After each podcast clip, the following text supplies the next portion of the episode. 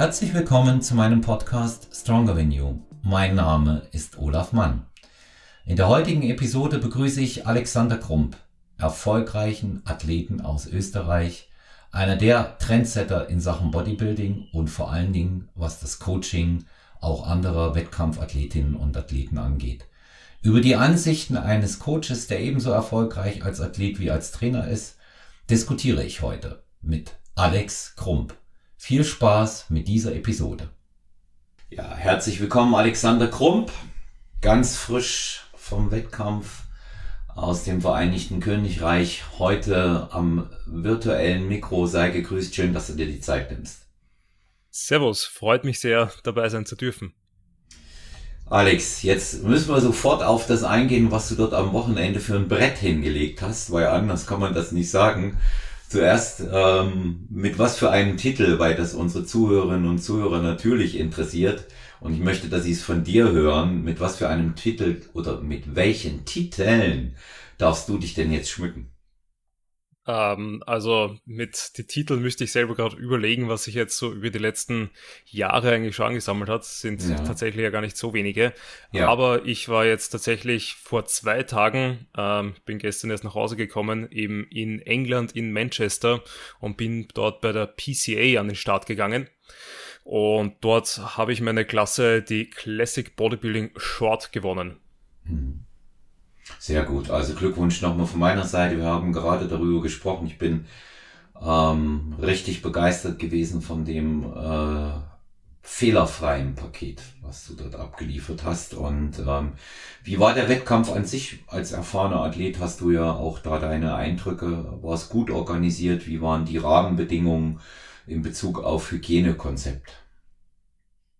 Ähm, so war alles sehr, sehr gut. Also tatsächlich, was das Hygienekonzept angeht, war alles ziemlich entspannt dort in England. Das war ähm, ja doch deutlich entspannter nochmal als bei uns hier in Österreich, wo man wirklich in den öffentlichen Verkehrsmitteln und in jedem Supermarkt Masken tragen muss.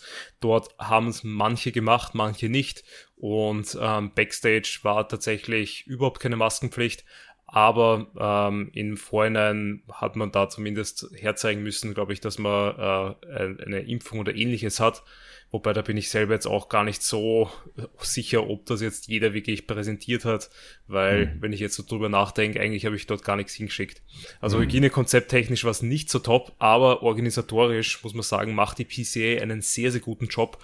Also da merkt man, dass die wirklich jedes Wochenende Shows machen, äh, eben in England und mittlerweile auch Amerika und ich glaube in Asien haben sie auch schon mehrere ähm, Standorte wo sie halt einfach enorm effizient das Ganze durchziehen. Mhm. Also das, die Show, quasi die Registrierung beginnt um 11 Uhr. Um 12 Uhr steht die erste Klasse auf der Bühne und um 18 Uhr ist das Overall und danach ist um 19 Uhr die Halle viel äh, geräumt und quasi alles ist erledigt.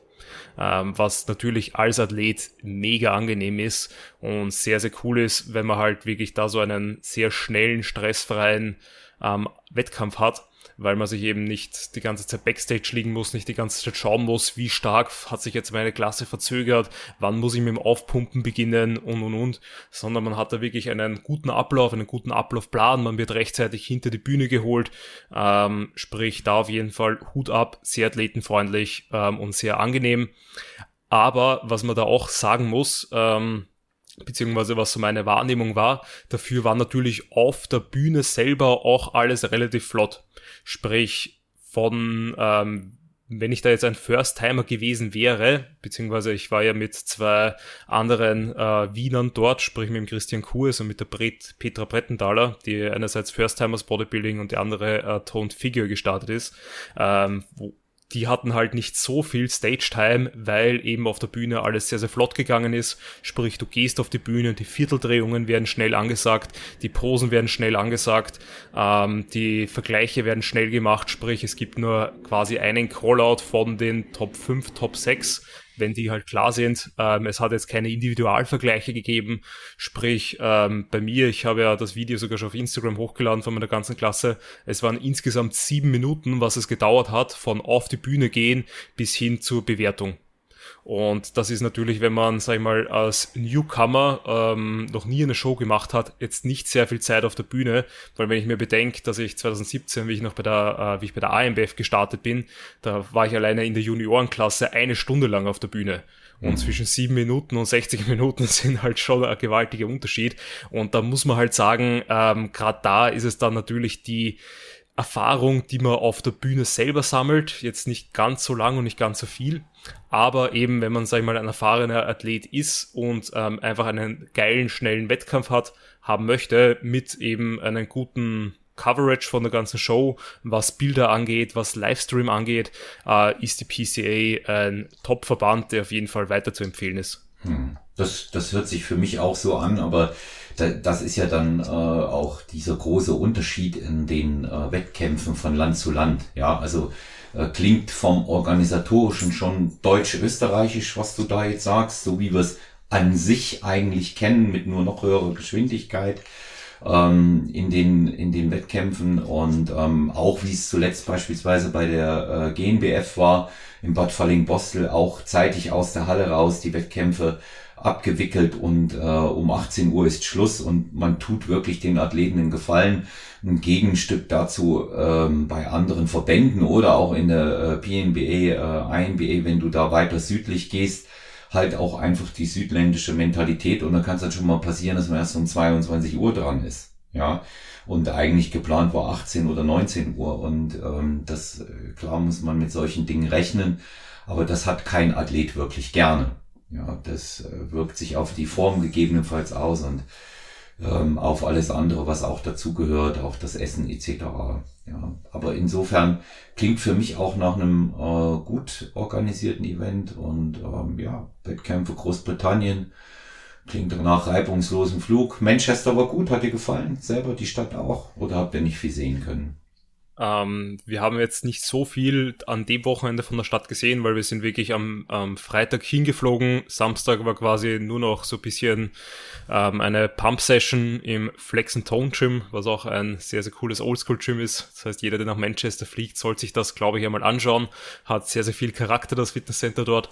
Ähm, dann am Abend nur noch Tanning. Sonntag war dann eigentlich der ganze Tag der Showtag, weil ich ja doch überraschend und für mich quasi ins äh, die Klasse gewonnen habe und dann ins Overall gekommen bin, hat der Tag dann für mich bisschen länger gedauert. Ähm, und dann war es eigentlich dann danach nur noch essen gehen und am Montag sind wir auch schon wieder heimgeflogen. Also mhm. es war wirklich nur für den Wettkampf rüberfliegen, Show machen und wieder zurückfliegen. Mhm. Ja. Klingt, klingt wie Beruf, ne? Genau. ja. Fast. Ich meine, ich war vor zwei Jahren auch schon mal in Manchester. Mhm. Ähm, da haben wir zumindest die, oder habe ich die Innenstadt bisschen erkundet. Ist auch nett. Es gibt da auch sehr nette, sehr schöne Orte. Ähm, auf jeden Fall auch sehenswert, aber dadurch, dass ich jetzt immer nur aus Bodybuilder-Sicht dort war, ähm, ist es halt immer ein bisschen schwer. Ja, ja, mit einem, mit einer wunderschönen Erinnerung im Rucksack zurückgekommen und äh, hervorragende Platzierung, schöne Form, kann nur noch mal sagen, ähm, auch wie begeistert ich davon bin und ähm, weiß jeder, der Stronger When You hört, ich habe viele Athleten hier, aber, aber selten so ein äh, extrem stimmiges Paket einfach auch gesehen, wo ich sage, da, da hat einfach alles gepasst. Das war ja, das war so dieser Tag X, den sich jeder Bodybuilder wünscht. Ne? Ähm, alles on point, wie oft im Leben man das haben wird. Im Leben eines Sportlers weiß man nie, ja. Ja, ja, und, ja. Ähm, ja vielen, vielen Dank da, dafür noch einmal. Das ist ja eigentlich so meine Philosophie, mit der ich probiere meinen, äh, meine Bodybuilding-Karriere, sag ich mal, anzugehen, beziehungsweise was ich auch meinen Schützlingen weitergebe und auch generell, wenn ich Vorträge und Co. halte, immer weitergebe, ist das halt das Wichtigste im Bodybuilding eh immer, dass der gesamte Look ist, das Gesamtbild, dass halt alles passt. Also gerade bei mir ist es auch so, eben, ich habe es dir bevor wir zum Aufnehmen begonnen haben, auch schon gesagt, mein Ziel ist es halt eigentlich, äh, keine Schwächen zu haben, sondern nur Stärken, ähm, was halt auch irgendwie so impliziert, dass du halt keine einzelne extreme Stärke hast, sondern dass man halt so eigentlich alles hat und alles mitbringt. Und ich weiß halt eben auch, dass ich da der jetzt nicht der, der muskulöseste Athlet beispielsweise bin. Ähm, vor allem gerade bei so einem Verband, wo eben äh, nicht getestet wird, wo dann Leute neben dir stehen, die halt auch einfach unterstützt sind und dadurch 5, 10 Kilogramm Muskelmasse vielleicht sogar mehr mitnehmen.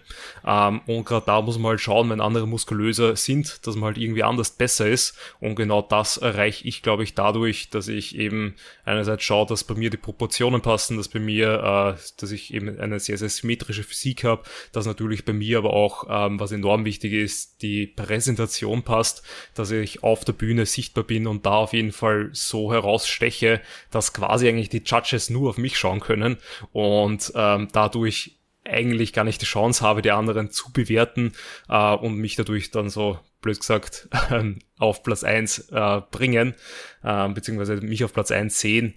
Aber eben, das muss man natürlich schauen, dass man da im, im Bodybuilding, glaube ich, in generell einfach ähm, versucht, alles hinzubekommen, dass halt alles optimal läuft. Und du hast das selber gesagt, ich hatte halt auch bisschen Glück mit dem Ganzen, weil Peking ist optimal aufgegangen. Beim Flug war alles sehr stressfrei, reibungslos.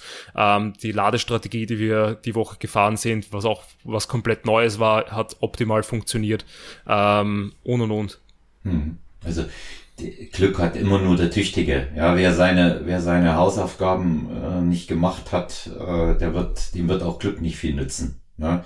Das muss man eben auch einfach mal sagen. Das Glück ist immer, dass man zwischen eins, zwei oder drei auch mal theoretisch was wechseln kann. Ja, aber wer in Form ist, das wissen wir auch, dass das wird äh, in, in den seltensten Fällen dann auch äh, nicht nach hinten durchreichen. Ja, das muss man auch dazu sagen. Und deswegen, das ist erarbeitetes Glück, was du dort hattest an dem Tag. Hart erarbeitetes Glück und wenn man äh, sich eben auch nochmal in dem Bewusstsein äh, die Klasse anschaut, dass dort nicht getestet wurde und davon auszugehen ist, dass doch eine ganze Reihe Athleten ähm, dabei waren, die mit chemischer Substitution gearbeitet haben, ist der Sieg noch umso bemerkenswerter für dich. Ne?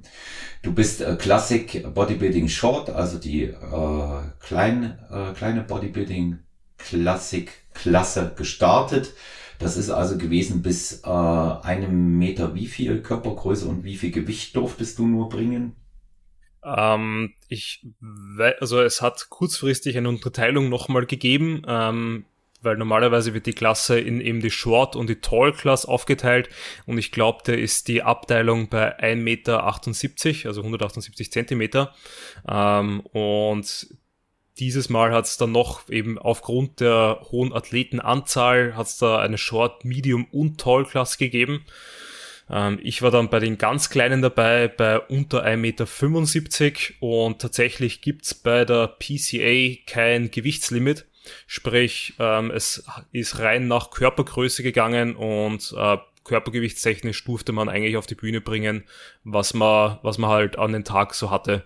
Mhm, also danach war das nicht. Und ja, eben Classic Bodybuilding. Hatte. Ja. Wie bitte? Ich hatte in Erinnerung, dass bei Classic Bodybuilding auch ein Limit da ist, aber in dem Fall dann nicht. Ne? Genau, also das ja. kommt auf den Verband an. Also ja. beispielsweise bei der IFBB Elite ähm, weiß ich auch, oder wie ich da 2015 gestartet bin, da durfte ich äh, damals nur 82 Kilogramm oder sowas in der Größenordnung haben. Ähm, also da gibt's einen Schlüssel, ähnlich wie bei der GmbF, bei der Athletikklasse. Mhm. Da ist es ja auch so, dass man da anhand der Körpergröße nur ein Maximalgewicht haben darf. Ähm, auch bei der NPC, bei der, beziehungsweise bei der IFBB, bei der Classic Physikklasse, ähm, wo ja eben auch der David Hoffmann und Co. startet, ähm, die haben ja auch ein Gewichtslimit anhand ihrer Körpergröße, aber bei der PCA ist das nicht der Fall. Hm.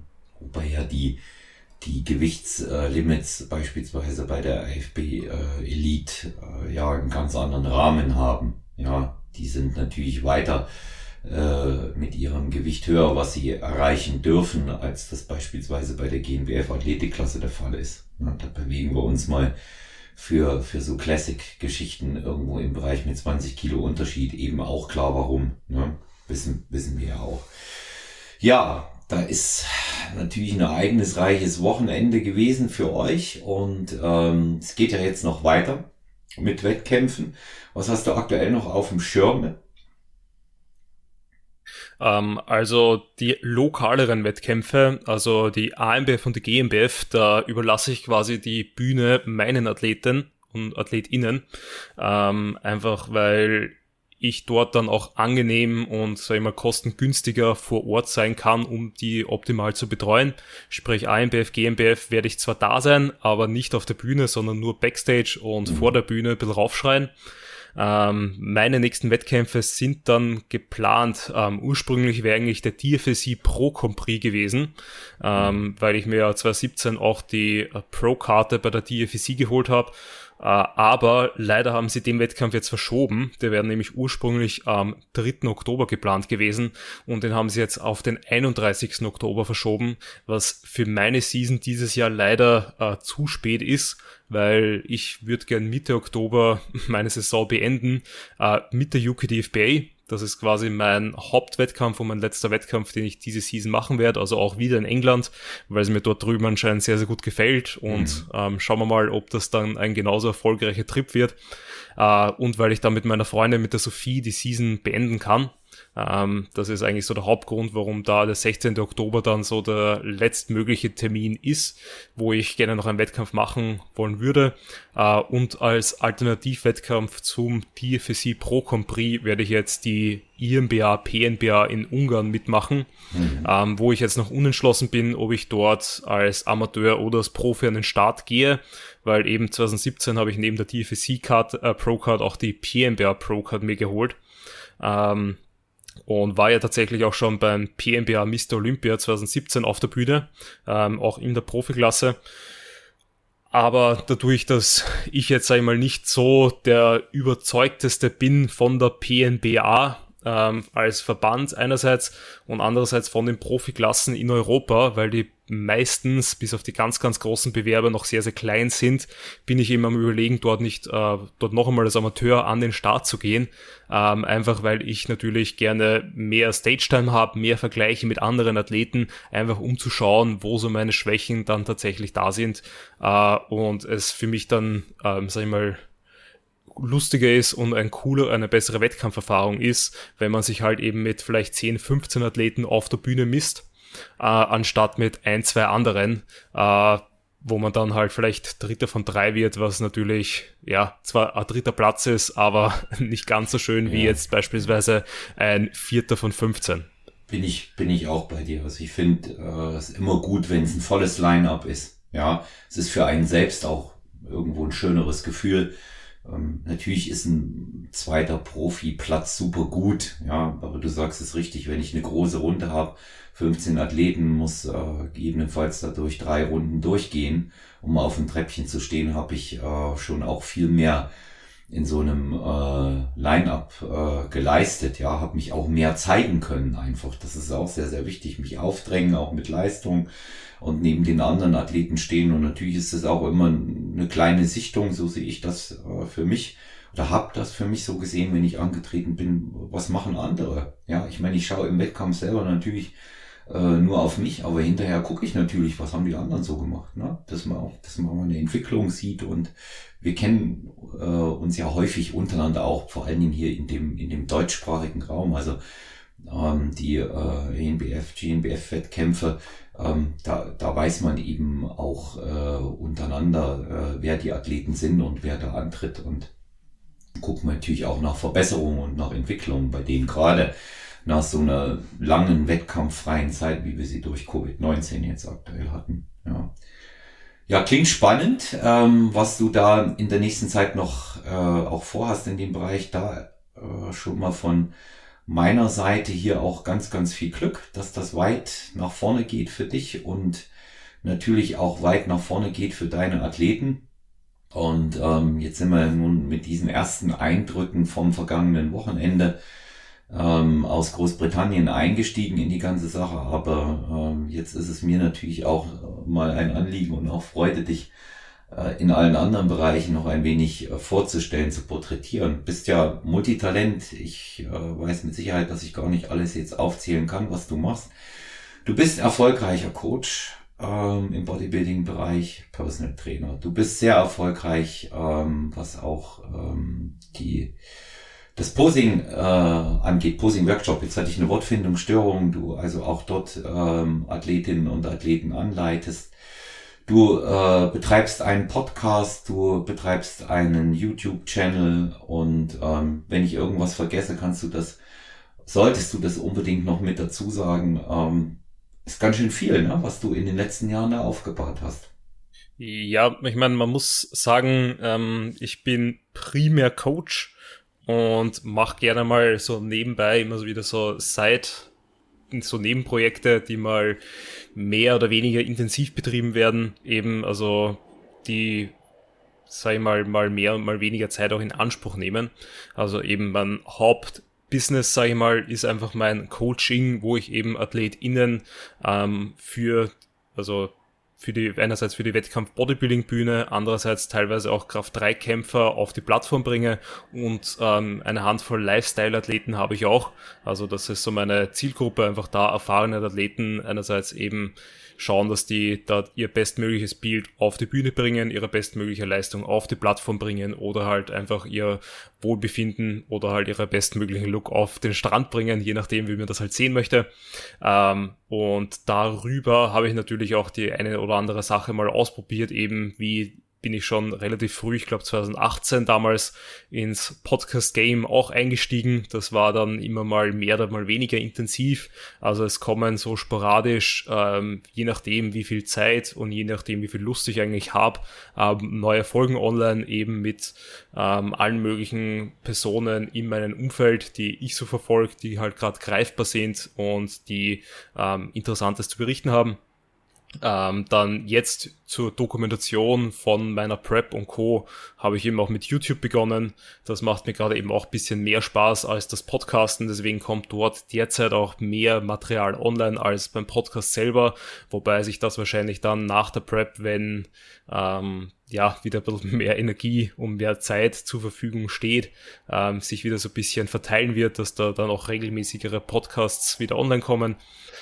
Ähm, ansonsten, was ich dieses Jahr erst gestartet habe, das mache ich tatsächlich noch gar nicht so lange, ähm, ist eben das Quarter-Term Posing, also wo ich eben unter anderem Posing-Workshops anbiete, aber derzeit primär One-to-One-Posing-Coachings gebe. Ähm, das mache ich zusammen mit meiner Freundin, eben mit der Sophie, die eben selber auch eine sehr gute Bodybuilderin ist und eben auch ein sehr guter Posing-Coach. Da deckt sie quasi die Frauenklassen ab und ich die Männerklassen.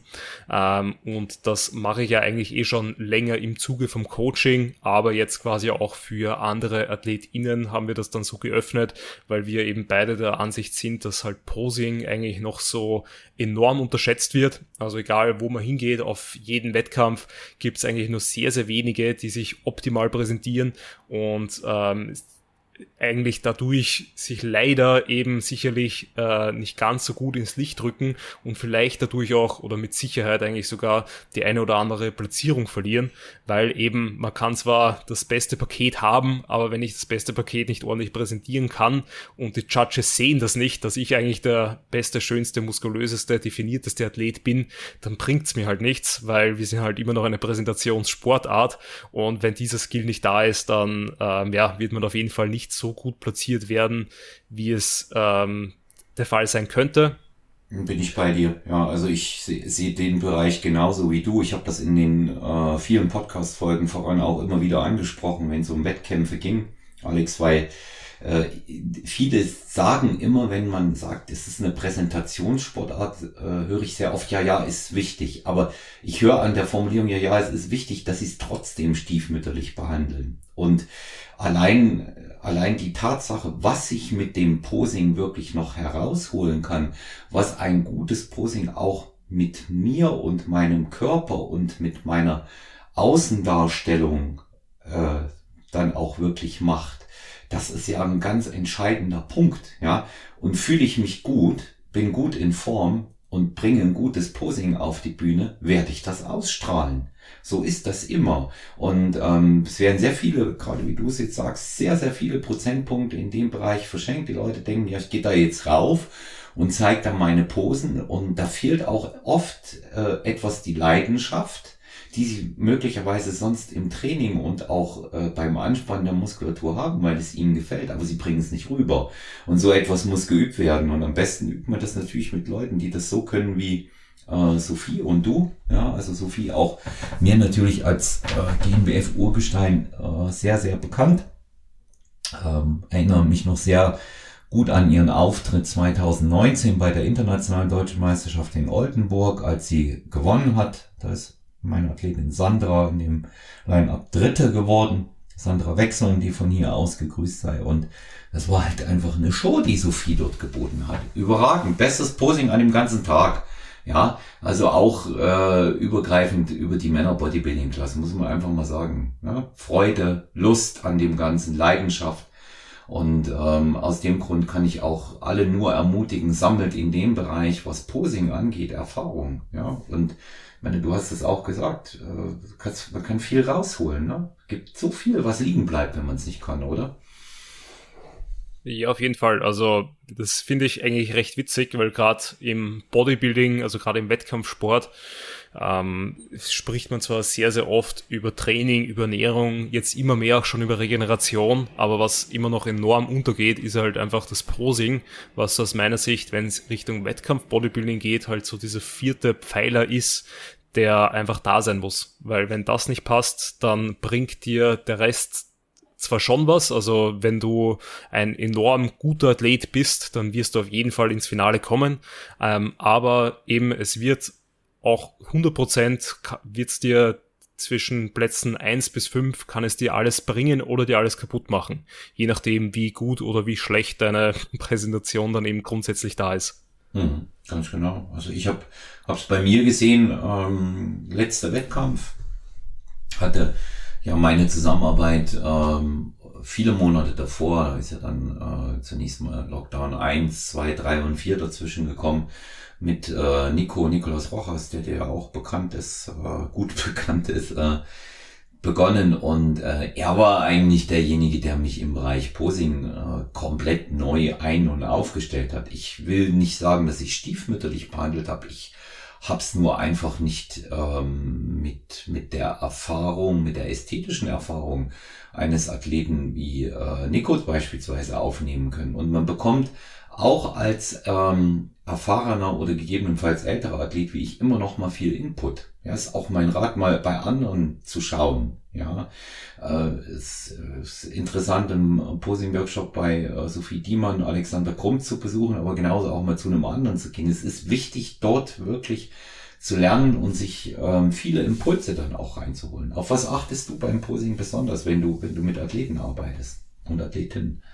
Ähm, ja, zuerst einmal stimme ich dir da voll und ganz zu. Man muss ja sagen, Posing ist ja auch noch immer etwas sehr Subjektives. Sprich, man kann das ja schwer irgendwie objektifizieren weil der einen Person gefällt was anderes besser und schaut halt auf andere Punkte eher als die andere. Und wenn man dann natürlich dann von mehreren Leuten einfach Input bekommt, dann kann man sich daraus so das Bild basteln, ähm, was einen dann selbst persönlich ähm, am optimalsten gefällt, wo man dann natürlich seine Bestform ähm, hoffentlich dann bestmöglich auch rüberbringen kann. Also da auf jeden Fall immer viel, viel Input holen und aber schauen, dass man da trotzdem irgendwie so seinen eigenen Stil reinbekommt, dass man halt äh, dann kein wirres Mischmasch macht und vielleicht nur die schlechtesten Sachen aus allem rauspickt, sondern eher natürlich die besten Sachen. Ähm, worauf ich schaue beim Posing, also die Sophie ist tatsächlich mehr so die tänzerische und die mehr Richtung Flow geht, wo ich auch dabei bin, aber ich bin, ähm, würde ich mal sagen, mehr der technischere und mehr der, der halt wirklich Richtung Wettkampf, Bodybuilding schaut, was ist das Optimum, wenn du auf der Bühne stehst. Und da schaue ich natürlich, dass ich so die grundlegenden Sachen der jeweiligen Klasse und der jeweiligen, vom jeweiligen Verband berücksichtige und dann natürlich die individuellen Stärken der Person, der Athletin ähm, dann hervorhebe. Sprich, im Normalfall ist das halt immer, dass man schaut, so einen sogenannten X-Frame aufzubauen. Sprich, dass man die Beine eigentlich sehr stark ausladend, so weit wie möglich bekommt, dass die Taille so schmal wie möglich ist und dass dann wieder der Schultergürtel der höchste und weiteste Punkt ist, dass man eben quasi, wenn man nur die Silhouette von der Person sehen würde, man denkt, da steht ein mhm. dickes X ähm, auf der Bühne, ähm, was natürlich dann auch sehr, sehr beeindruckend aussieht aus Sicht von Proportion und Co. Mhm. Ähm, das ist eigentlich das, was ich grundlegend bei jedem Athleten versuche aufzubauen. Bei einem Men's Physik-Athleten wird es natürlich kein X, sondern mehr in Richtung Y oder in Richtung V-Form gehen. Ähm, aber das ist so das, was aus meiner Sicht das äh, aller, allerwichtigste ist. Taille versuchen so schmal wie möglich zu bekommen und obenrum Schultergürtel so weit wie möglich. Warst du, du warst ja bei der äh, deutschen Meisterschaft, warst du jetzt GNBF in Bad Falling-Bostel? Ja, genau. Also ich ja. hatte da die Ehre, einerseits die Sophie war ja im, ähm, war Wettkampfrichterin. Genau, die war bei den ich, Judges, genau. Genau, ja. und ich war, ähm, ich weiß nicht, wie man es richtig ausspricht, äh, Chaperone. Ähm, ja. Ich habe den Michael bei den Dopingtests ja, unterstützen dürfen. Genau. Genau, ja. Und dadurch hatte ich, dadurch hatte ich den Vorteil, den ganzen Tag in der Halle sein zu dürfen und mir auch viele Klassen anschauen zu können. Also, ja. War also ich habe ich habe dich leider nicht ans Mikro gekriegt. Du weißt ja, dass ich viele dann interviewt habe am Sonntag, aber es war eben auch durch die Rahmenbedingungen relativ schwierig, ja, weil das das Hygienekonzept äh, es mir eben nicht ermöglicht hat, dann den ganzen Tag in der Halle zu sein. Ich konnte noch mal rein, ja, und ähm, aber ich habe leider nicht jeden äh, an, ähm, ans Mikro dann auch bekommen. Ich habe Live-Aufnahmen dort gemacht, kannst mal reinhören, sind zwei Exklusivberichte bei Stronger You dabei. Wie war denn äh, dein Eindruck vom äh, Niveau des Posings bei der deutschen Meisterschaft der GmbF? Ähm, ich glaube eh, so wie ich es vorher gesagt habe, ähm, ich glaube, viele Leute und also ich habe es auch dieses Jahr wieder ein bisschen unterschätzt. Ähm, also auf der Bühne ist es halt doch etwas komplett anderes, als wenn man halt zu Hause übt. Ähm, und es ist auch ein bisschen was anderes, als wenn man ähm, in einen Posing-Workshop geht und dort mit anderen übt. Ich meine, das entspricht schon mehr der Realität. Aber auf der Bühne, äh, das Feeling kann man halt schwer irgendwie beschreiben, weil es halt noch einmal einfach intensiver ist, die Anspannung noch einmal mehr da ist äh, und es sich noch einmal, sag ich mal, äh, es einfach anstrengender ist als ähm, beim Üben und Co. Und ähm, mein Eindruck von der GmbF war auch das, was ich vorhin gesagt habe, dass da auch viele ja, es einfach unterschätzt haben, sich nicht optimal präsentiert haben, was ich vor allem in Klassen ähm, sehr, sehr schade finde, wo eigentlich klipp und klar kommuniziert wird, dass es in der Klasse um Posing geht, dass es da um Ausstrahlung geht, äh, beispielsweise wie in der Men's Physik, wo sehr, sehr gute Athleten da waren, mhm. äh, wo man einfach gesehen hat, ähm, entweder hat er sich mit dem Posing nicht wirklich auseinandergesetzt oder er hat einfach eben es so enorm unterschätzt, dass er sich dachte hat, gut, er stellt sich auf die Bühne und macht da halt nur Vierteldrehungen, ähm, aber da haben sich zu tausendprozentig viele, viele Leute viel weggenommen. Ähm, auch in den Bodybuilding-Klassen war das der Fall, wo ich sehr positiv überrascht war, ähm, war in der Classic Physik. Da gab's ähm, da muss man sagen, war das auch ähm, oder wird es auch am stärksten gewichtet. Sprich, äh, bei der GmbF zählt in der Classic Physikklasse das Posing ja mit 50 Prozent in die Gesamtbewertung mit rein. Sprich, wenn du dort nicht ähm, das Posing irgendwie übst, dann bist du komplett fehl am Platz in der Klasse, weil äh, es dann eigentlich egal ist, wie muskulös oder wie gut dein Conditioning ist, wenn ein Posing schlecht ist, dann bist du da schon mal von den Punkten so weit hinten, dass du vielleicht gar keine Chance aufs Finale oder auf einen ähm, Top-3-Platz hast. Äh, dort war ich aber sehr positiv überrascht, also gerade eben da die Top 3, das hat wirklich Spaß gemacht, denen zuzuschauen. Die waren alle sehr, sehr stabil unterwegs, sehr schön im Flow, sind viele Posen auch gut gestanden. Ähm, also da die Klasse hat mir persönlich dann vom Posing her am besten gefallen.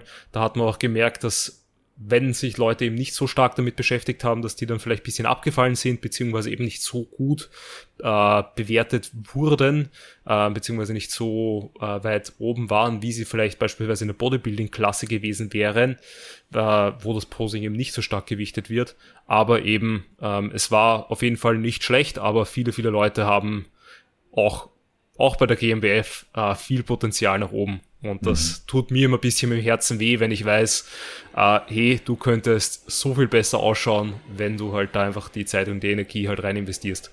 Ja, aber das braucht dir im Herzen nicht weh zu tun, weil sie kommen ja dann zu dir und können lernen. Vor allen Dingen, wenn sie den Podcast jetzt gehört haben. Ne? Ja, das, das, äh, also da, da auch nochmal in dem Bereich Quarter Turn Posing, Quarter Turn Posing. Ja, Alexander Krump und Sophie Diemann um deinen Eindruck nochmal zu bestätigen, ich fand, ähm, jetzt weil du es auch gesagt hast, die, die, äh, die Men's Physik stark, was die Form anging. Mochte die Klasse jetzt nie besonders, muss ich dazu sagen, aber ich habe meine Meinung nach der deutschen Meisterschaft in Bad Falling-Bostel wirklich auch geändert und ähm, vor allen Dingen die ähm, große äh, Men's Physik Klasse hat mir extrem gut gefallen, aber hast halt auch einfach gesehen da hat äh, der gewonnen, der äh, ein super Paket hatte, aber auch das beste Posing mit der besten Ausstrahlung gebracht hat. Ja. Und ähm, die Classic Physik, gebe ich dir recht, sehr stark gewesen, äh, war ein hohes Niveau vom Posing. In den anderen Klassen auch ist natürlich das, das im Line-Up auch immer durchwachsen. Das ist nicht gleich. Ja, Luft nach oben, wie du auch gesagt hast, die ist selbstverständlich immer da. Was mir ein bisschen auffällt, ist, dass in den, äh, habe ich in diesem Jahr besonders gesehen, sehen wir mal von der Bikini-Klasse ab, wo die meisten ihre Hausaufgaben vollständig erledigt haben bei den äh, Frauenklassen, aber da ist zum Beispiel in der äh, Athletik oder im Frauen-Bodybuilding auch noch extrem Luft nach oben. Ja, da ist noch extrem Luft nach oben, was das angeht und ähm, kann, kann das immer nur wieder sagen. Paradebeispiel ist ja nun mal auch deine Freundin, die Sophie, ja, die das mit einer spielerischen Leichtigkeit da oben macht. Ich äh, erinnere, wie gesagt, diese Präsentation noch von Oldenburg 2019 und ähm, man transportiert da einfach auch den Siegeswillen, Alex, meiner Meinung nach. Wenn ich da oben mit Lust und Bock da stehe und mache das vor allen Dingen in der Kür, das ist auch das, was man in deiner Kür gesehen hat, jetzt am Wochenende. Da war der Wille da, die Aussage, hey, schaut, ich bin hier, ich will das jetzt. Und ich denke auch, dass man das mit diesem absoluten Willen nicht allein, aber der gehört genauso dazu wie alle anderen Faktoren auch, dass man das damit auch zwingen kann, wenn man das zeigt und hat's drauf an dem Tag. Ja. Also glühende Rede für Verbesserungen im Posing und äh, wenn äh, sich Leute jetzt für ähm, ein 1 zu 1 Posing bei dir interessieren, wie läuft das ab? Die buchen das bei dir, dann kommen sie zu dir nach äh, Wien in euer Studio und du arbeitest dann mit denen äh, wie lange oder was macht ihr dort genau? Genau, also wir haben da unterschiedliche Möglichkeiten. Ähm, also die Kontaktaufnahme ist normalerweise über unser Instagram-Profil eben Quarterturn-Posing, wo eben die Sophie und ich äh, regelmäßig reinschauen, wo man einfach mal eine Nachricht hinschreibt und dann halt einmal sagt, was der Wunsch ist. Und dann ist halt die Möglichkeit, also ist halt die Frage, was man genau möchte. Ähm, man muss nicht vor Ort in Wien sein. Wir machen das Ganze auch online ähm, über Zoom äh, oder eigentlich natürlich ist es uns lieber, wenn man halt in Wien ein bisschen hands-on anlegen kann, aber eben es ist nicht nur ausschließlich in Wien. Ähm, aber ansonsten ist es dann quasi eh ähnlich, wie du es vom Nico kennst, beziehungsweise du selber ja auch mit deinen AthletInnen machst. Ähm, einfach gemeinsam einmal durchgehen, schauen, was ist die Klasse, wie schauen die Posen aus, ähm, wie erfahren ist die Athletin und ähm, anhand von dem Grundstein, den wir halt haben, arbeiten wir dann weg. Sprich, wenn ein kompletter Anfänger kommt, dann macht man mal die Grundposen und so die Grundcues und Co. durch, dass man mal die Grund, die Posen grundsätzlich stehen kann. Wenn jemand erfahrener herkommt, dann hält man die Posen schon ein bisschen länger und richtet sie halt ein, so dass man halt die Posen auch optimal ähm, steht. Wenn jemand sehr erfahrenes herkommt, dann macht man wirklich nur noch Detailarbeit, dass man dann beispielsweise wirklich äh, schnellere Runden durchgeht, wo man wirklich Details an, also wo man dann wirklich auf die Schwächen gezielt hinarbeitet, dass die Punkte, die noch nicht passen in den Posen, dass man die ausgleicht, plus dann auf andere Punkte schaut, wie, wie sind die Übergänge, äh, wie ist die Posing-Kür, wie ist generell eben dann auch die Stage-Presence und alles so rundherum um den Wettkampf. Ähm, also da gibt's eigentlich unterschiedlichste Möglichkeiten. Was jetzt in Zukunft auch kommen wird, sind ähm, eben auch regelmäßigere Posing-Workshops. Da beginnen wir nämlich äh, hoffentlich ab nächstes Jahr dann mit der AMBF zusammenzuarbeiten. Diese, also ähm, 2018, 2019 und dieses Jahr habe ich ja jetzt auch die Posing-Seminare von der AMBF geleitet und ab nächstes Jahr werden wir das dann auch wahrscheinlich zweimal im Jahr machen, eben da jetzt dann in Zukunft die Sophie und ich Uh, plus noch andere Leute von der LTS-Crew, wo ich auch dabei bin. Das werde ich dann auch mal kurz erwähnen.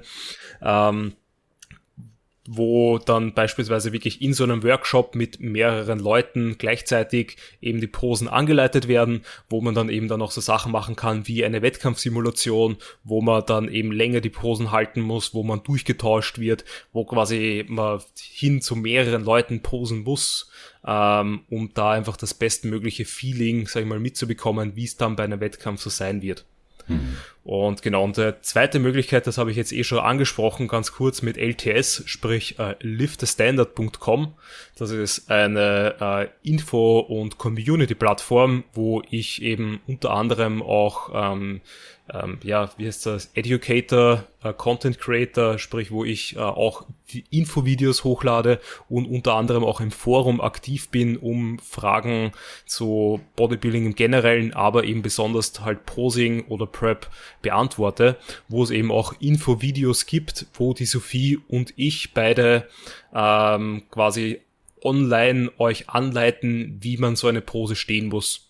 Sprich, dort gehen wir halt dann durch, da gibt's dann das Video Männer Bodybuilding Vierteldrehungen, wo die Sophie und ich wirklich gemeinsam dann durchgehen, worauf schauen wir, äh, was sind so die Hauptcues bei der Pose, wenn sie übt, worauf solltet sie achten, wo baut sie die Spannung auf, wie haltet sie im Bauch, äh, wo äh, wie ist die Beinstellung? Und und und. Also da, wenn man sagt, man will oder man traut sich noch nicht, irgendwie eine 1 zu 1 Session zu nehmen oder möchte da wirklich, wirklich nur so einen Grundstein, sage ich mal, ähm, so grundlegende Infos vom Posing einfach mal erhalten, um das zu Hause zu üben, kann ich das auf jeden Fall weiterempfehlen. liftthestandard.com, äh, wo es neben, neben Posing auch noch viele andere Sachen in Richtung Training, Ernährung, Wettkampfvorbereitung, Übungen, Biomechanik auch viele, viele Infos gibt, ähm, die jetzt dann immer mehr am Wachsen ist.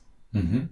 Das sagen wir auch am Ende nochmal und ich ähm, lasse es, ähm, dass die Leute das auch schnell wiederfinden, ähm, wenn du einverstanden bist, auch in die Episodenbeschreibung mit einbinden, ja, dass man weiß, welche Dinge man auch ähm, bei euch dann äh, wo erreichen kann und findet. Ne?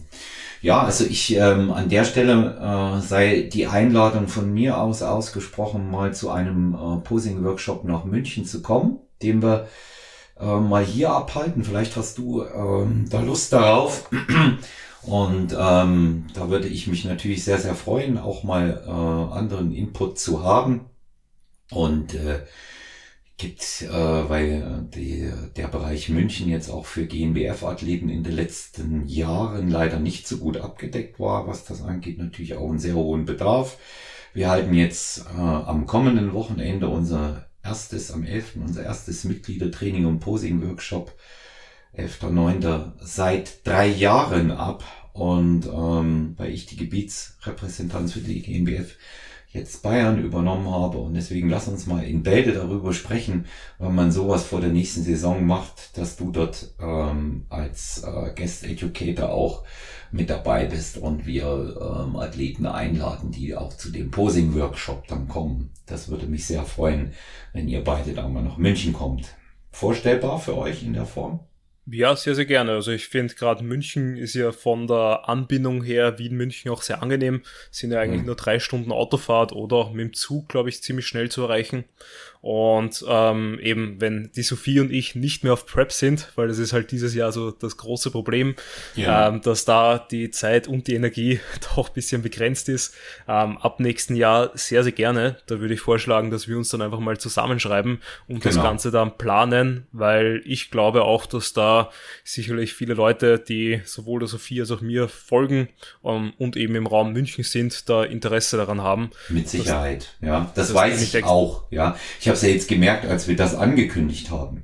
Da sind ja viele fahren ja ähm, zu den Veranstaltungen im Norden, die natürlich toll sind, aber es sind halt riesige Wege, wenn man äh, nach Lünen äh, fahren muss, wenn die äh, Leute das äh, bei der Elena buchen, die das ja wunderbar macht.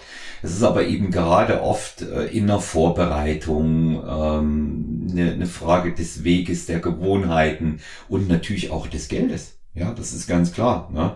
Und ähm, da, wenn ich nicht so viel Fahrtkosten ausgeben muss, kann ich gegebenenfalls auch mal ein bisschen mehr Geld für so einen Posing-Workshop investieren. Und ich kann nur jedem sagen, auch aus meiner Worte als ähm, erfahrener Athlet, da war keine einzige Stunde umsonst, die ich mit dem Nico genommen habe. Bei mir war es beispielsweise ganz speziell die Verbesserung für die Symmetrierunde. Das habe ich so selbst gemerkt, Alex, bei mir, ja, wie ich mich da verbessert habe und ähm, das andere Posing äh, natürlich auch. Da lagen auch noch mal Welten zu dem vor zwei Jahren, wobei ich mit einem kleinen Handicap zu kämpfen hatte. Weiß nicht, ob du es gesehen hast, mein Posing auf der Bühne, aber äh, mein Finish war glatt. Ich bin bei der äh, beim Latzbrett von hinten und von vorn abgerutscht. Ja, ich konnte die Hände nicht halten, weil ich, äh, weil es total rutschig war. Es war zu ölig, das Finish an der Stelle. Und da musste ich äh, spontan improvisieren. Das hat mich jetzt nicht arg durcheinander gebracht, aber für einen kurzen Augenblick habe ich dann gedacht, okay, jetzt kannst du den Rücken nicht ausstellen, schade drum. Aber es hat noch funktioniert, habe ich dann später gesehen. Es hat noch einigermaßen funktioniert. Aber mit solchen Sachen, wenn man das Posing sicher beherrscht, kommt man, kann man leben. Ja, da kommt man auch zurecht. Ne? Setzt man gegebenenfalls anders an. Also es gibt nichts, was man nicht auch äh, lernen kann, vor allen Dingen, wenn man äh, sicher in seinen Bewegungen ist. Und das, äh, das ist auch etwas, was in so einem äh, Posing-Workshop äh, gut transportiert wird. Lass uns für nächstes Frühjahr ähm, demnächst dann mal sprechen und äh, schauen, wie man sowas organisiert. Das machen wir auch mit einer äh, längeren Anbindung und Vorlaufzeit, dass sich genügend Athleten anmelden können. Und dann kommt ihr hier in dieses wunderbare Studio, in dem ich bin, äh, Movement, Fitness und Wellness Club, ganz große Klasse. Wenn es die Jahreszeit hergibt, kann man dieses äh, Posing sogar auf der Dachterrasse im Freien machen. Und ähm, auch andere Eindrücke natürlich auch für euch auch mal ganz schön in dem Fall, ja.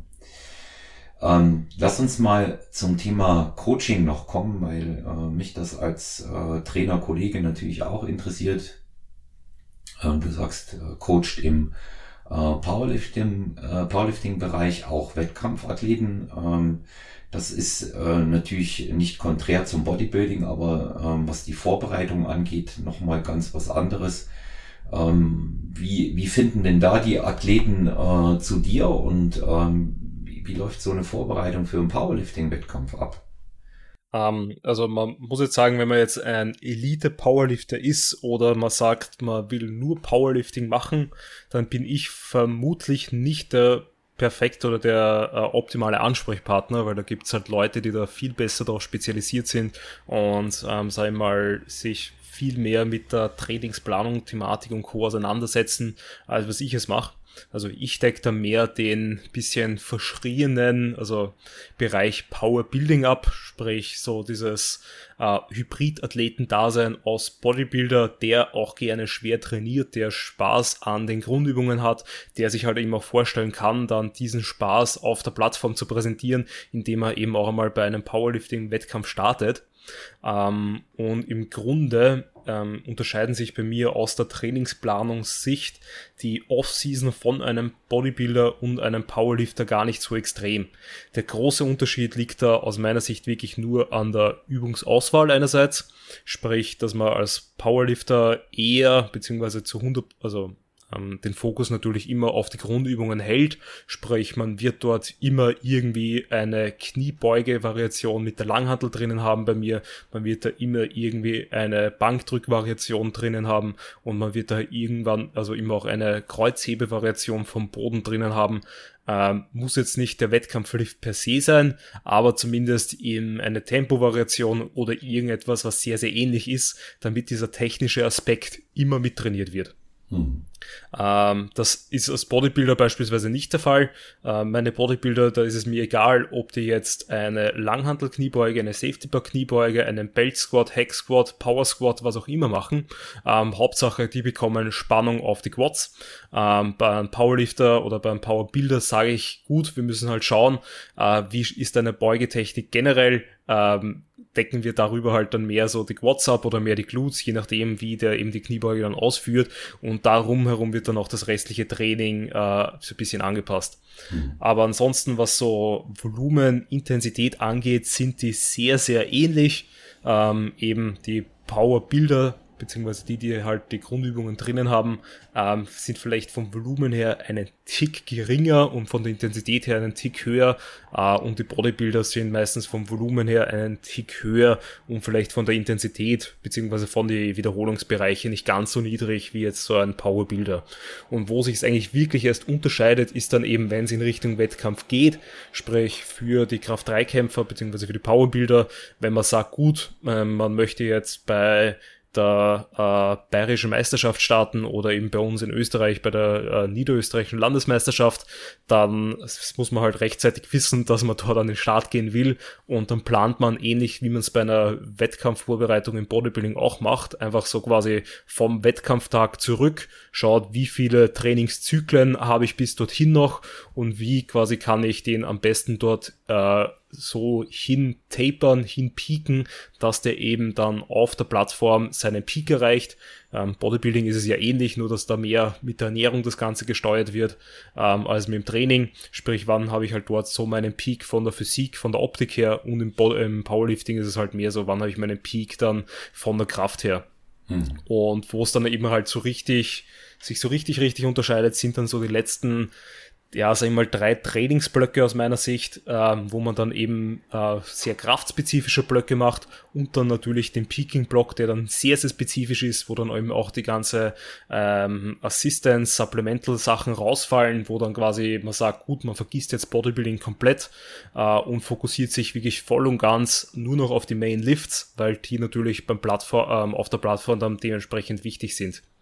Ähm, und ansonsten ist halt die Frage, wie tief man da jetzt drüber reingeht, weil es gibt Podcasts, Bücher, alles Mögliche darüber. Hab, ich habe ja, ja, ja, ich habe ja da auch einen äh, genau. Special, Special Guest, weißt du vielleicht auch den Markus Beuter, den, den Autor von Powerlifting, die wichtigsten Trainingssysteme aller Zeiten. Mit dem äh, mache ich ja gerade ein Real Talk. Drei Folgen sind schon draußen, zwei weitere kommen bald. Mhm. Und ähm, da gehen wir natürlich ins Detail ein. Ähm, das, was du jetzt gesagt hast, das war schon mal wichtig. Mir ging es einfach auch um nochmal darum, dein Profil dort zu zeigen und nochmal etwas zu schärfen für andere, damit sie wissen, wenn sie zu dir kommen und so etwas buchen wollen oder machen wollen, wie du vorgehst. Ja, und ähm, ich sag mal, äh, on Detail, da, da gibt es wirklich auch die, die entsprechenden äh, Nachschlagewerke, ist auch oft behandelt und ähm, heute steht kein Nachschlagewerk, sondern stehst ja du im äh, Mittelpunkt unseres Gesprächs. Ähm, drei Fragen an dich. Wie? Erste Frage. Du hast 25 Minuten zur Verfügung für ein Training. Was packst du rein und wie machst du es? Uh, das ist eine gute Frage. Ist halt die Frage, wie so die restliche Woche und der restliche Tag aussieht. Äh, ja, aber du hast nur 25 schwer. Minuten Zeit, ja weil es ja. hat nicht anders funktioniert. Die Verpflichtungen äh, tagsüber äh, haben es nicht zugelassen, aber du willst und möchtest und musst trainieren, 25 Minuten. Was packst du rein? Wie gestaltest du es? Ähm, also was ich wahrscheinlich machen würde, wären antagonistische Supersätze, beziehungsweise eben so Pairsets, dass ich schaue, dass ich beispielsweise Bizeps, Trizeps ähm, immer nacheinander trainiere, dass ich vertikale Drück- und Zugbewegungen nacheinander trainiere, ähm, eben da die Pausen möglichst kurz zu halten und dann einfach auf Übungen setzt, die mir quasi die äh, ähm, the, the most bang for the buck geben, sprich sehr, sehr effektiv und effizient sind, sprich eigentlich äh, Grundübungen, wo ich möglichst viele Muskeln, äh, Muskeln mit einer Übung abdecke, sprich mhm. irgendwelche Multigelenksübungen wie eben jetzt ein Klimmzug, ein äh, Überkopfdrücken, wie jetzt äh, Bankdrücken, ein Bend Over Row oder zumindest eine Rudermaschine, ähm, eben eine Kniebeuge, eine Romanian Deadlift, also sowas würde ich da alles mit reinpacken und eben, um die Pausen möglichst kurz zu halten, mit antagonistischen Supersätzen oder Pairsets arbeiten, dass ich da halt in möglichst kurzer Zeit möglichst viel qualitativ Volumen ansammeln kann, dass da halt jeder Muskel auch die Spannung abbekommt, um eben einerseits zu hypertrophieren oder falls man halt auf Diät ist, dass da die Muskulatur zumindest nicht atrophiert. Mhm. Das war jetzt äh, die, die äh, erste Mal äh, doch etwas andere Antwort auf diese Frage, die ich jetzt seit äh, mehreren Jahren bekommen habe. Die entspricht, die entspricht auch mein, also äh, die anderen äh, ist ja richtig, was sie dann auch sagen, dass da, da, da gehe ich ja d'accord, aber sagen, ja, Kreuzheben, Bankdrücken und ähm, wenn ich das aber in dem äh, Umfang machen will, reichen mir die 25 Minuten einfach nicht. Ja, und man wird nicht äh, umhin kommen, mit antagonistischen Supersätzen, Giant-Sets, Verbundsätzen zu arbeiten. Ja, ich sage immer so, der Klassiker, ich würde ich würd einen Bankdrücken im Supersatz kombinieren, äh, beispielsweise mit Klimmzügen. Ja, und ähm, dann würde ich äh, gegebenenfalls äh, die Beinpresse äh, reinbringen und würde die kombinieren mit dem Beuger und äh, würde dann vielleicht noch separieren ähm, äh, eine Deadlift-Übung und dann würde ich tatsächlich mit Bizeps, Trizeps auch äh, wieder in Supersätzen äh, reingehen und auch gar nicht den Anspruch haben, hier jetzt bei jeder Übung ähm, drei oder vier Arbeitssätze absolvieren zu wollen, sondern auch wirklich darauf achten, dass ich selbst in den 25 Minuten, wenn es schnell gehen muss und ich kurze Pausen habe, auch vernünftig ansteuere. Ja, also eine Wahrnehmung der Muskulatur auch tatsächlich habe. Ja, also das, das entspricht schon auch dem so, so wie ich es äh, angegangen äh, wäre in dem Fall. Ähm, die Frage, die Frage Nummer zwei. Ähm, siehst du dich mal auf einer ganz großen Bühne? Wenn ja, welcher? Dass du sagst, ja, das will ich unbedingt noch machen, das möchte ich unbedingt noch haben. Im Ähm, also, also ja, ich sehe mich selber noch immer als ähm, eigentlich auch Athleten, der, glaube ich, äh, in so ja 10, 15 Jahren hoffentlich seinen Peak erreicht, wo ich dann auch hoffe, bei der einen oder anderen großen Profibühne mich gut platzieren zu können. Ähm, also tatsächlich den Natural Mr. O habe ich ja eben äh, 2017 schon mitgenommen und da war ich ja auch neben den Big Big Boys äh, bei der PNBA auf der Bühne. Ähm, muss ich sagen, die, die Erfahrung brauche ich nicht mehr machen. Einerseits, weil ich den Natural Mr. Wars Wettkampf niemandem weiterempfehlen würde, ähm, weil der von, von Organisation her bis äh, zu ähm, ja, Zeit auf der Bühne bis zu den finanziellen Sachen, also so alles zusammen, ähm, aus meiner Sicht einfach kein guter Wettkampf ist. Und ähm, da habe ich das gleiche Feedback von jedem Athleten und jeder Athletin, die dort in den letzten Jahren gestartet ist, auch bekommen dass sich das da leider nicht wirklich auszahlt. Ich auch. Ähm, ich auch. Ja. Also deswegen werde ich dann wahrscheinlich zu anderen Verbänden schauen und ähm, wo ich mich sehe, ist glaube ich bei der WMBF ähm, dort bei der Worlds, bei den Profis, dort würde ich gerne ähm, wahrscheinlich dann so in Mittelgewicht oder Leichtgewicht, je nachdem, was die, mein Körper dann so hergibt, ähm, ja, mich sehr, sehr gut platzieren. Also sprich, aus meiner Sicht äh, wäre das zumindest eine Top-3-Platzierung, aber natürlich würde ich für den Sieg gehen und schauen, dass ich da dann eben meine Klasse zumindest gewinne und im Overall schauen, was passiert. Mhm. Ja, klingt klingt für mich auch als Herausforderung. Frage drei, letzte Frage und wir sind äh, auf unsere Zielgeraden. Welches Buch hat Alexander Krumm zuletzt gelesen? Ähm, uh, was war denn das allerletzte? Ich hab, bin gerade so ein bisschen am Herumspringen von dem, was ich alles gemacht habe. Und in letzter Zeit höre ich auch eher Hörbücher, weil ich den Fokus nicht mehr aufbringe, mich ruhig hinzusetzen und ähm, da wirklich was äh, quasi mich ruhig hinzusetzen für längere Zeit zum Lesen. Und zwar die letzten zwei Bücher, die ich jetzt gelesen bzw. gehört habe, war einerseits viel über Stoizismus, was ich jetzt in der Prep sehr, sehr angenehm finde, weil es dir eben ähm, einfach diesen Blickwinkel wieder in Erinnerung ruft, dass man selber seine Gefühle, Gedanken kontrollieren kann und quasi die Situation eigentlich oft gar nicht so ist, wie man glaubt, also da, da, dass man selber drauf achten kann, wie man die Situation dann tatsächlich betrachtet und dass halt einen enormen Einfluss hat, ähm, wie man damit umgeht. Sprich, da habe ich eben äh, von Ryan Holiday äh, Your Ego is the Enemy, also dein Ego ist dein Feind mir angehört. Äh, und tatsächlich, also als Zwischenlektüre zwischendurch habe ich mir Ikigai angehört. Das ähm, ist ein Buch, wie es quasi darum geht, gesund und glücklich 100 werden, wie so die ähm, ältesten Leute, die Super Centenarians aus Japan, was die so einen für einen Lebensstil pflegen, dass die eben wirklich 100, 110, 120 Jahre ich glaube 120 ist übertrieben, aber sehr, sehr alt werden können ähm, im Vergleich zum Rest der Bevölkerung. Hm, das sind die, das sind die, die in diesen Blue Zones leben, ne? die völlig, völlig, en, völlig entschleunigt sind, diese Bereiche. Und ähm, da, darüber habe ich ähm, auch gelesen und ähm, die, die gestalten ihr, die gestalten ihr Leben ähm, weitestgehend äh, wirklich stressfrei. Ja, aber nicht, weil sie bewusst drauf achten, sondern weil es einfach so ist. Ja, sehr, sehr, sehr interessanter Bereich, sehr interessante Thematik auf jeden Fall auch. Und ähm, ja, Alex, ich bedanke mich bei dir, dass du heute Gast äh, bei Stronger Than You warst. Das war eine sehr kurzweilige und für mich auch wieder äh, sehr, sehr spannende Episode. Einladung steht, dass wir gemeinsam hier einen Posing-Workshop mit Sophie und dir veranstalten. Hoffe, dass ich auch bald äh, Sophie im Podcast äh, bei mir begrüßen darf. Richte ihr viele Grüße aus. Ich weiß, sie hat im Moment natürlich auch mit Vorbereitungen und allem anderen sehr, sehr viel um die Ohren, aber gerne die Einladung nochmal auf dem Weg weiter transportieren.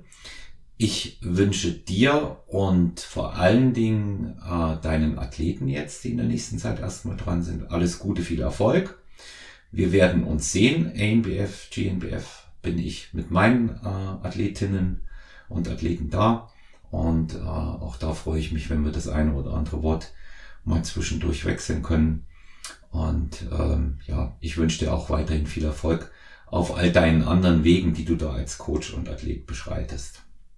Vielen, vielen Dank. Vielen Dank, dass ich bei dir zu Gast sein durfte. Mir macht das immer wahnsinnig Spaß, ähm, wenn ich selber mal nicht der Podcast-Host sein mhm. muss, sondern da eben auch mal so ein bisschen was über ähm, ja, ein bisschen mehr über meine Ansichten und Co. preisgeben kann, weil ich glaube, die geht sehr ähnlich als Podcast-Hoster, wenn man da die unterschiedlichsten Leute interviewt, lässt man die natürlich reden und drückt da nicht immer dann selber seinen gesamten Senf drauf. Also vielen Dank, dass du mir da die Möglichkeit gegeben hast, da auch mal ein bisschen was zu berichten und zu erzählen.